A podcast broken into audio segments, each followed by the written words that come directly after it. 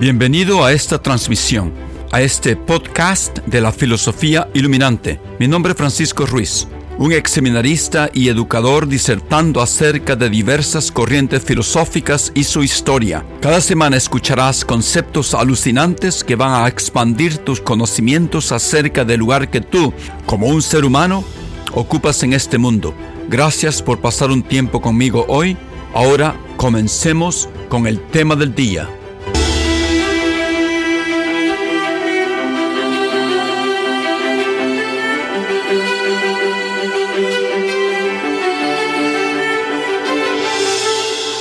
Buenos días, buenas tardes, buenas noches. Este es Francisco Ruiz hablando desde Boston, Massachusetts. Yo comencé esta serie de videos, de esta, esta serie de grabaciones en mi podcast acerca de filosofía, elementos de filosofía, al principio de la pandemia. Yo estoy aprendiendo más filosofía a la medida que voy leyendo y haciendo estos videos. Y les agradezco a todos esos que me siguen mis grabaciones porque ustedes están aprendiendo al mismo tiempo que yo estoy aprendiendo. Yo no me considero un experto en filosofía, solamente estoy aprendiendo al mismo tiempo que ustedes están aprendiendo. Esta grabación se trata de la meditación número 6 de Descartes. Estamos tratando de discutir, de expandir de cómo los seres humanos adquieren conocimientos verdaderos. Bajo la corriente del racionalismo, Descartes, uno de sus grandes proponentes, escribió varios libros, varios tratados, y su obra más conocida son las meditaciones metafísicas. En la meditación número 6, el título es sobre la existencia de las cosas materiales y sobre la distinción real del alma y el cuerpo. Voy a dividir esta meditación en dos partes. En esta grabación vamos a examinar el argumento de Descartes para probar la existencia de las cosas materiales, existencia del mundo físico fuera de nuestras mentes. En la próxima grabación vamos a tratar de entender sus ideas acerca de la relación entre el cuerpo y la mente o alma. Se llama en los círculos filosóficos esta posición de Descartes se llama dualismo, una posición que reverbera a través de los siglos y que todavía los filósofos y científicos de nuestra época, siguen debatiendo. No han encontrado una respuesta completamente satisfactoria. Pues comencemos con la primera parte. En la primera oración de la meditación número 6, Descartes escribe lo siguiente escribe, resta examinar si existen las cosas materiales, ya sé al menos que éstas pueden existir en tanto que son el objeto de la pura matemática, ya, ya que las percibo, y esta es la clave de Descartes, clara y distintamente. Finalmente, yo he estado esperando descubrir cómo Descartes no a través de las lecturas que he hecho en inglés y en, francés y en español de las meditaciones, he estado esperando cómo es que Descartes se iba a salir de su duda total y concluir, porque sabía yo que tenía que concluir que el mundo externo de su mente o externo a su mente en realidad existe. Bueno, aquí en la meditación número 6 he encontrado la respuesta. Aquí lo hace sus manos, sus brazos, su escritorio, su cama, su fogata, el mundo fuera, el universo. Después de todo, resulta que sí existe. A esta meditación también nos, en esta meditación nos ofrece dos argumentos que prueban la diferencia entre la mente y el cuerpo. Y voy a dedicar la segunda parte a, a tratar acerca de ese asunto. Descartes llamado por los filósofos, vamos a, ver en la próxima vez, eh, un dualista. No, la parte física es completamente diferente de la parte mental. Su dualismo lo discutiremos en la próxima grabación. Para aquellos que todavía no han visto mis videos o no han oído mi podcast y mis grabaciones hasta ahora, recapitulemos brevemente las cinco previas meditaciones de Descartes. En la primera, con su duda metodológica, echa a la basura todos sus conocimientos. En la segunda, él prueba que él existe y que él es una cosa pensante. En la tercera, prueba que Dios existe. En la cuarta, resuelve el problema de la falsedad y errores que los humanos cometemos. Y en la cinco, ofrece otra prueba de la existencia de Dios, la prueba ontológica. Ahora estamos en la seis. Él sabe que existe. Él sabe que es una cosa pensante. Él sabe que Dios existe, pero todavía no sabe que hay un mundo físico. Todavía no sabe que Él tiene un cuerpo, que sus manos existen. Todavía no sabe que sus brazos existen. Todavía no lo ha probado. En esta meditación, Él promete hacer tres cosas. Él dice, y esto es, es el plan de toda su meditación. Él dice, primeramente, recordaré qué cosas percibidas por el, el sentido son las que consideré ciertas hasta ahora y por qué lo hice. Después examinaré las causas por las que después las puse en duda. Y finalmente consideraré qué he de creer ahora sobre ellas. Bueno, ese es el plan. Vamos a ver cómo lo hace. No, después, al principio hace un resumen de la primera meditación, de su duda metodológica, y escribe esto. Pero ahora, una vez que empiezo a conocerme mejor a mí mismo y al autor de mi origen, no creo desde luego que se haya de admitir indistintamente todo lo que me parece poseer por los sentidos, pero tampoco que se haya de dudar en absoluto de todo. Yo creo que aquí Descartes, él comienza a, tal vez a dudar de su propia duda, yo diría, porque, bueno, aquí comienza a suavizar su duda.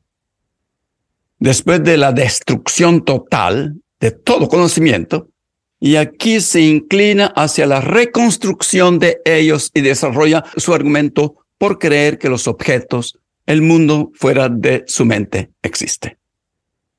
Y él sigue escribiendo.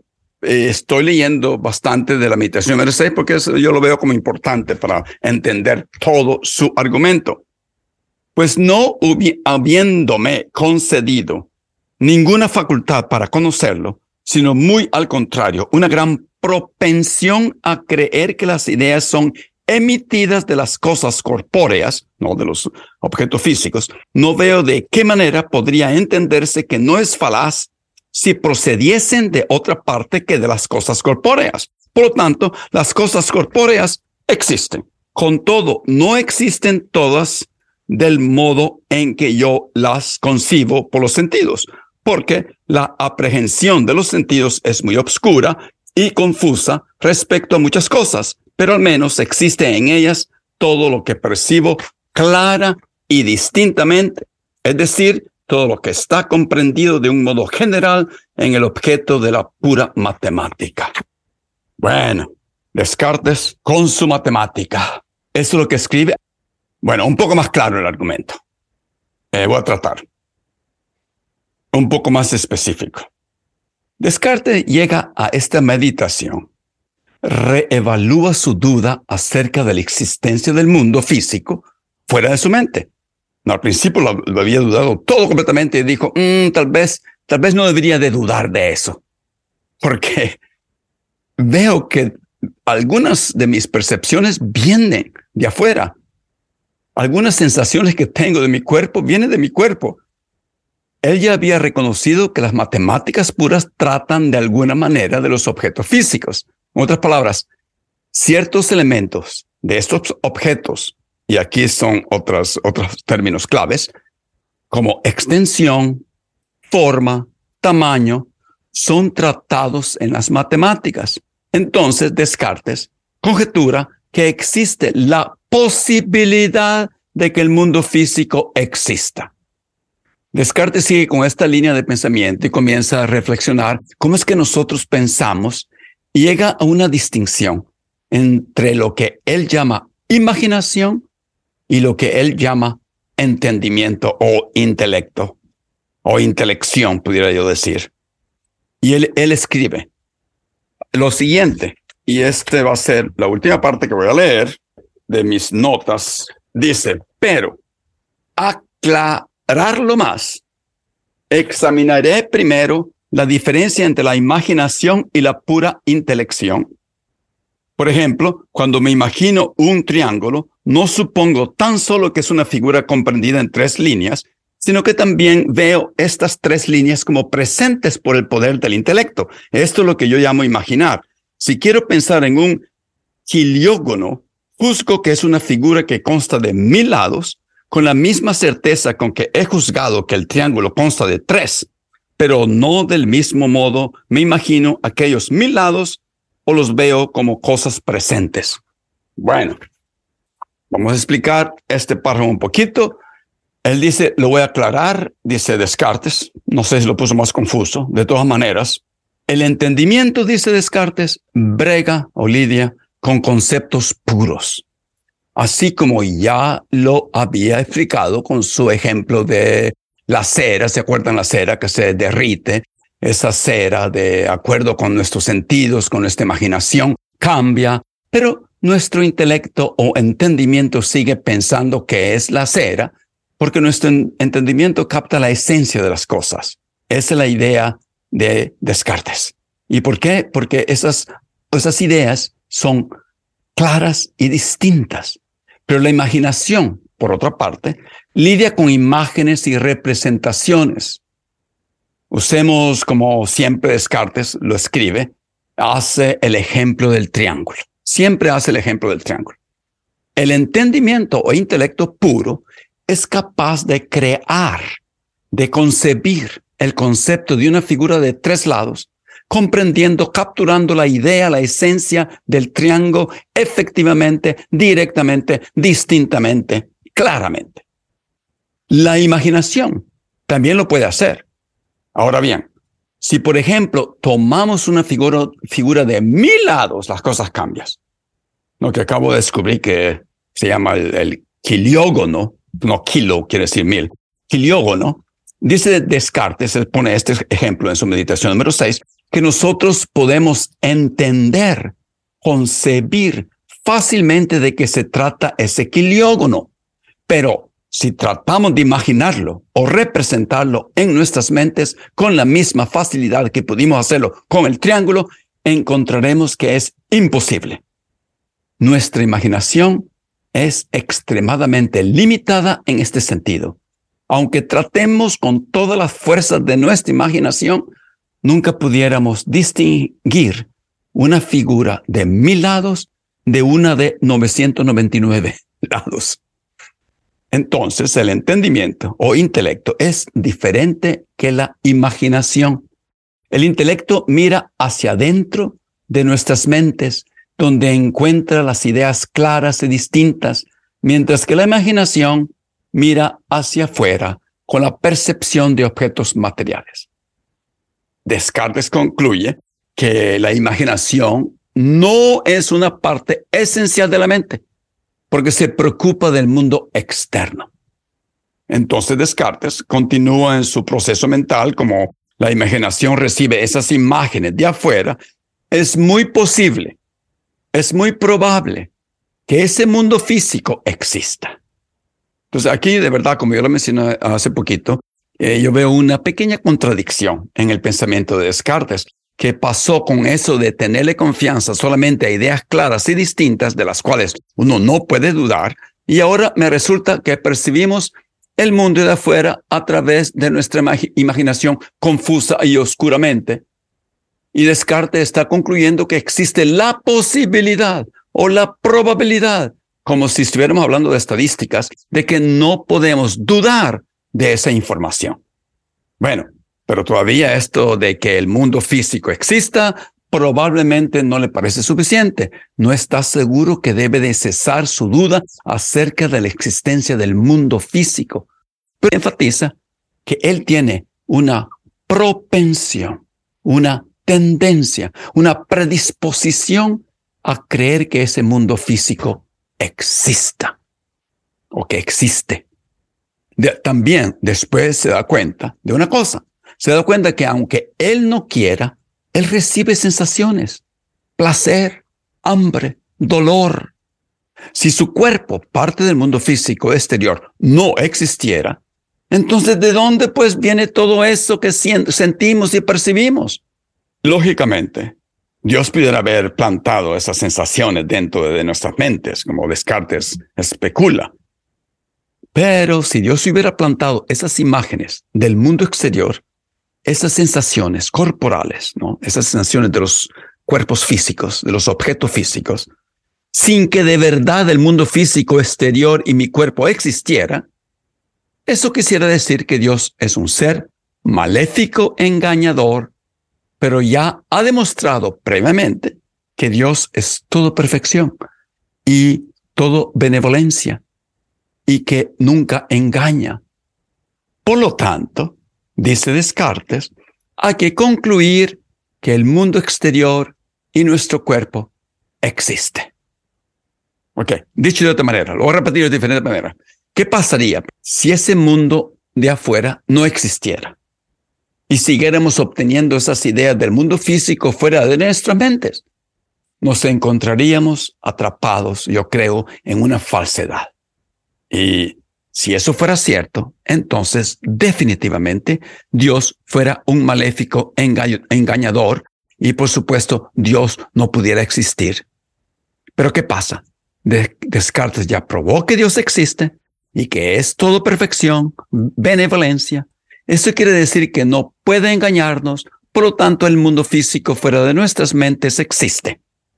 Porque si no existiera, su inclinación o propensión o tendencia a creer en ese mundo físico fuera una alucinación y entonces Dios fuera un engañador, pero como Dios no lo es, el mundo físico tiene que existir.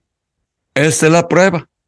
Bueno, yo me esperaba otra prueba, pero todas las pruebas que son fundamentales están garantizadas por la prueba de la existencia de Dios. Así que si alguien no, no creyera que Dios existe en ese ente, todas estas pruebas de Descartes se van a la basura. Pero todavía Descartes le pone un caveat. Caveat en latín quiere decir un aviso. Sí existe, ok, he probado que existe, pero nuestros sentidos no perciben exactamente cómo es ese mundo en realidad. La percepción por medio de los sentidos es confusa y oscura bueno, yo concluyo diciendo otra vez que para Descartes hay una certeza solamente. Fundamental. Hay una garantía solamente, repito, de toda la construcción epistemológica de Descartes. Y eso es que Dios existe. Bueno, esta es la primera parte de la meditación número 6. Vamos a parar aquí y la próxima grabación vamos a tratar del otro tema de la meditación número 6, que se trata de la separación completa, de acuerdo con Descartes. Aunque hay una interacción, él dice, vamos a ver dónde está esa interacción entre el alma o mente y el cuerpo. Muchas gracias por estar conmigo y nos vemos pronto. Gracias por haber escuchado mi grabación que produzco para contribuir al desarrollo humano de mis oyentes. Si te ha gustado, compártela con tus amigos y familia. Sugerencias de cómo mejorarla son bienvenidas. En los próximos episodios continuaremos discutiendo grandes ideas filosóficas que nos hacen reexaminar nuestras vidas y nuestro rol en este mundo. Hasta la próxima y que tengas un buen día.